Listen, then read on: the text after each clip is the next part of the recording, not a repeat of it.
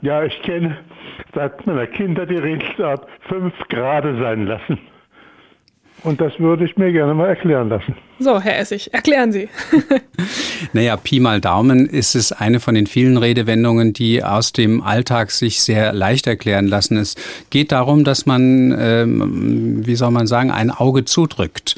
Äh, das war beim Auge zudrücken wirklich eine kuriose Sache, nämlich eine gnädige Rechtsauffassung, wo man wirklich manchmal einen einäugigen Boten auf einem einäugigen Pferd schickte.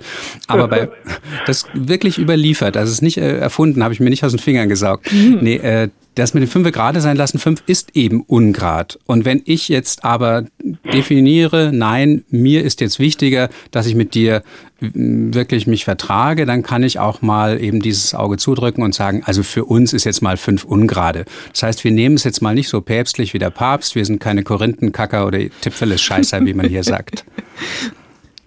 Hat Herr Essig mit einem, mit einer Redewendung eine andere gut erklärt?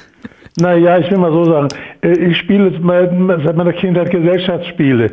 Und natürlich geht es da äh, bei Würfelspielen, anderen Spielen natürlich darum, ob man gerade oder ungerade Zahlen äh, würfelt oder erreicht oder wie auch immer. Also insofern dachte ich, es gäbe auch vielleicht in dieser Hinsicht einen gewissen Zusammenhang. Nee, also es, äh, es gibt ja sehr viele Bereiche, wo das sogar noch richtig äh, spielentscheidend wäre, wie beim Roulette. Da kann man ja Pair oder Impair auch äh, setzen.